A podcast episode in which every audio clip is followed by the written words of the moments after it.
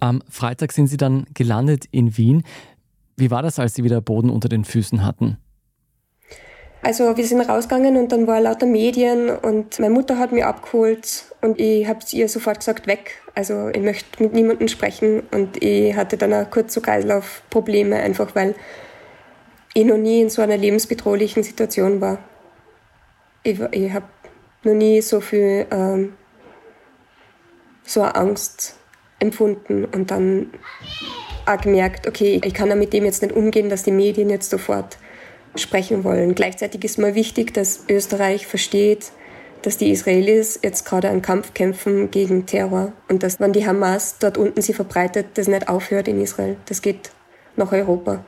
Und es geht nicht um Zionisten und nicht um Ultranationale. Ich stimme mit vielen nicht zu und die Familie meines Mannes stimmt mit vielen nicht zu von Bibi Netanyahu, aber jetzt gerade geht es darum, dass sowas, was dort passiert ist, an der Grenze zu Gaza nimmer stattfinden darf. Das kann man nicht tolerieren.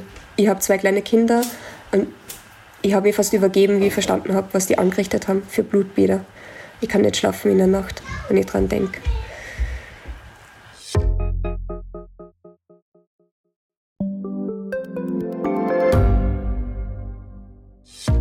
Hat Österreichs Politik ein Korruptionsproblem?